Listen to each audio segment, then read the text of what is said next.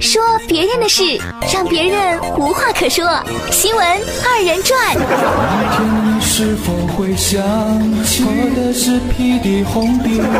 错，那玩意儿还是你应该做的呀，太好吃了哈！你来或者不来，电影就在那里。本节目实属娱乐，千万别较真儿。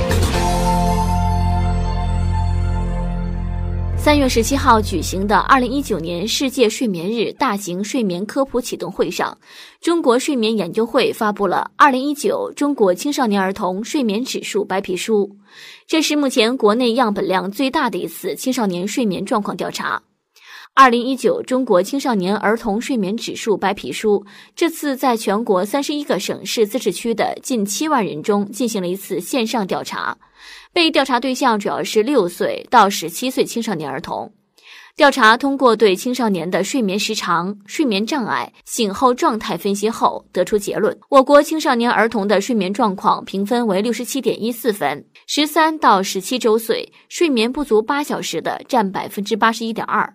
六到十二周岁的这一比例为百分之三十二点三，北京青少年从不玩电子游戏的比例最高，为百分之三十一点九，而广西受访青少年玩电子游戏的时间最长，每天玩游戏超两个小时的孩子有百分之三十一点三。调查发现，繁重的课业压力成为影响孩子睡眠的第一因素。占百分之六十七点三，其次是电视、手机、电脑等蓝光产品，占百分之二十七点一。噪音、声光、空气等睡眠环境因素对青少年儿童睡眠状况的影响占百分之二十四点八。同时，家长的睡眠状况对孩子的影响则占百分之十八。还有种类繁多的课外辅导班、家庭晚餐习惯不规律、游戏、运动、疾病等，也是影响孩子睡眠状况的因素之一。朋友们呢，你们的睡眠情况啥色儿的呢？是不是上午一副没有睡醒的样子，下午一副睡不醒的样子，晚上一副打了鸡血的样子呢？我跟你说，睡眠不好的朋友，最好在晚上七点以后就不要再吃正餐了。不仅对睡眠有益，控制了进食量，对减肥也有帮助。我有一个朋友微胖，睡眠不好，我就让他晚上七点以后不要吃东西了。他点头答应了我。当天晚上七点以后，他就没有吃了，一直饿到第三天，在医院昏睡两天两夜，瘦了十斤。搁这儿开个玩笑啊！调查显示，咱们中国超六成青少年没有睡够八个小时。嗯，我刚刚说我每天才睡五个小时，结果一看年龄，我似乎好像不算青少年了哦。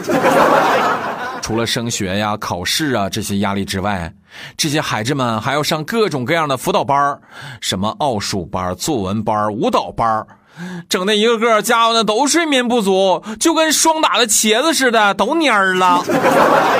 每一天起床，他们都要和心爱的被纸上演一场。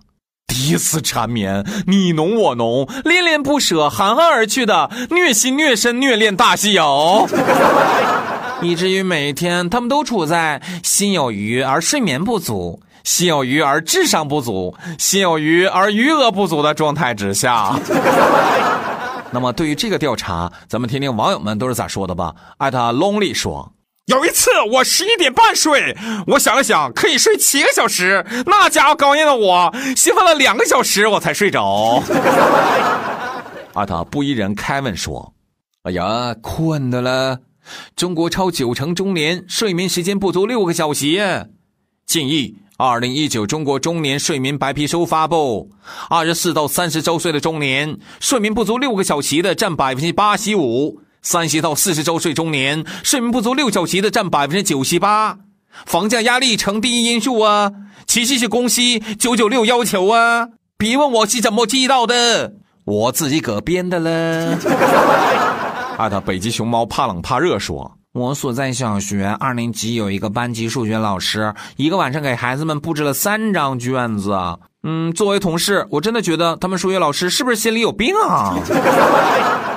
阿特燃烧的假面说：“之前一直在说死后必会长眠。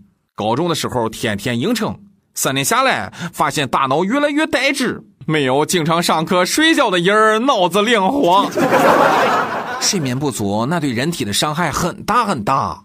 有科学研究表明，青少年儿童睡眠不足会影响长高，还会导致食欲下降、身体免疫力下降，导致近视眼儿等等常见病。